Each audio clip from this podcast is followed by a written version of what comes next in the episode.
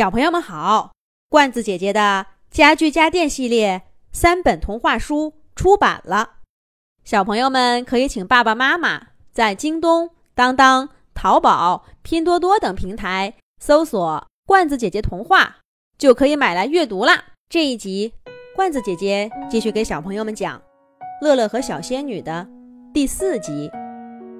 小仙女的故事还没讲完，乐乐小朋友。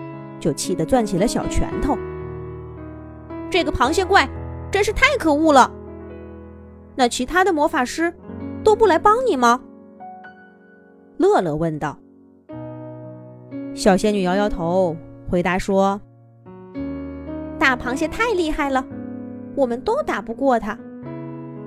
我来到你们的世界以后，又遇到许多从前的伙伴，大家都是被大螃蟹给打出来的。”现在我们的魔法世界已经完全属于那只螃蟹了。哎，我真没用！我积攒了这么长时间的魔力，竟然还是打不过这只螃蟹。到底要多少魔力才能赶走它，回魔法世界呀？乐乐听了小仙女的话，忽然想到了什么，懊恼地说道：“哎呀，都怪我！”不干一点点小事儿，就让你用魔法帮我，害得你魔力不够，对付不了螃蟹怪。小仙女听了一愣，赶忙说道：“别这么说，乐乐，这跟你没关系。其实，呃，其实怎么会没关系？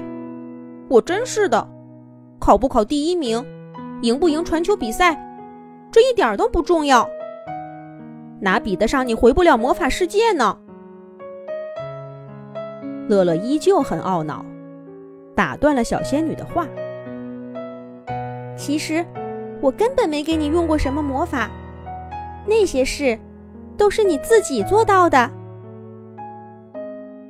小仙女跳到乐乐手掌上，握住他的手指头，说道：“这不可能，每次都是你帮我施了魔法以后。”我才能做到的。乐乐根本不相信小仙女的话，他以为小仙女是在安慰他呢。可是小仙女认真的说：“是真的，乐乐，我从来都没有用魔法帮过你。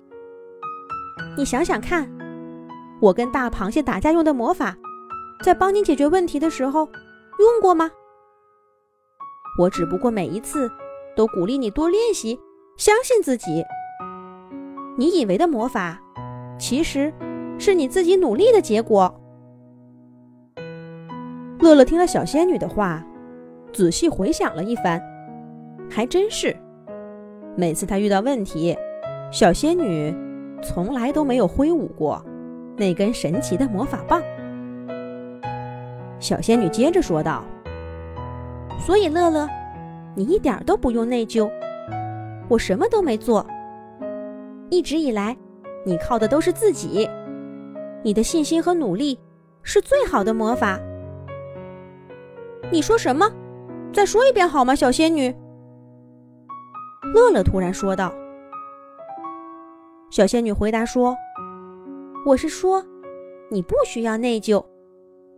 不是后面两句。”乐乐又说道。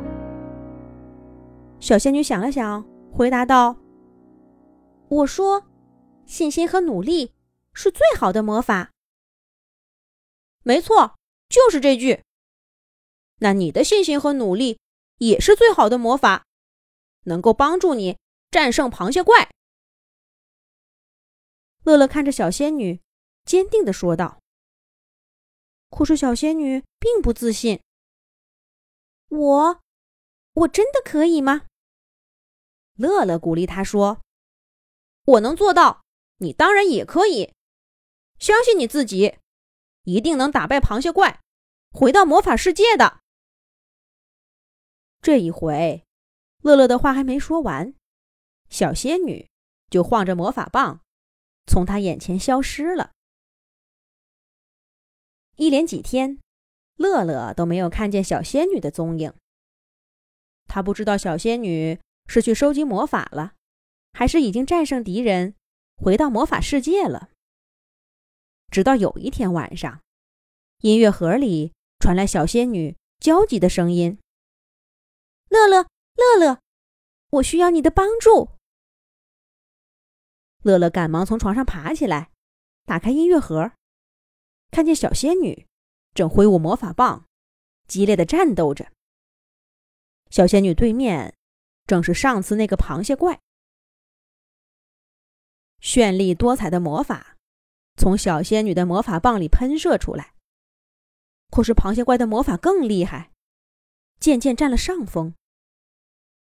不好，小仙女又皱起了眉头。似乎对自己没有信心了。加油啊，小仙女！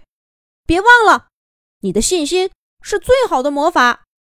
这是你告诉我的。乐乐一遍一遍重复着小仙女曾经对自己说过的话，而这些话似乎真的变成了厉害的魔法，鼓舞着小仙女愈战愈勇。大螃蟹，还我魔法世界！小仙女突然飞得高高的，向螃蟹怪喷出七彩魔法。螃蟹怪发出一声怪叫，淹没在七彩的烟雾中。乒乒乓乓，七彩烟雾中陆续传来打斗声。不过这声音越来越小。又不知道过了多久，七彩烟雾散去了。音乐盒里。空荡荡的，没有一点曾经打斗过的痕迹，也再不见了小仙女的踪影。不过，失去小仙女帮助的乐乐小朋友却高兴的笑起来，因为他知道，小仙女一定已经回到了魔法的世界，而他自己也学到了最厉害的魔法，那就是对自己的信心和坚持不懈的。努力。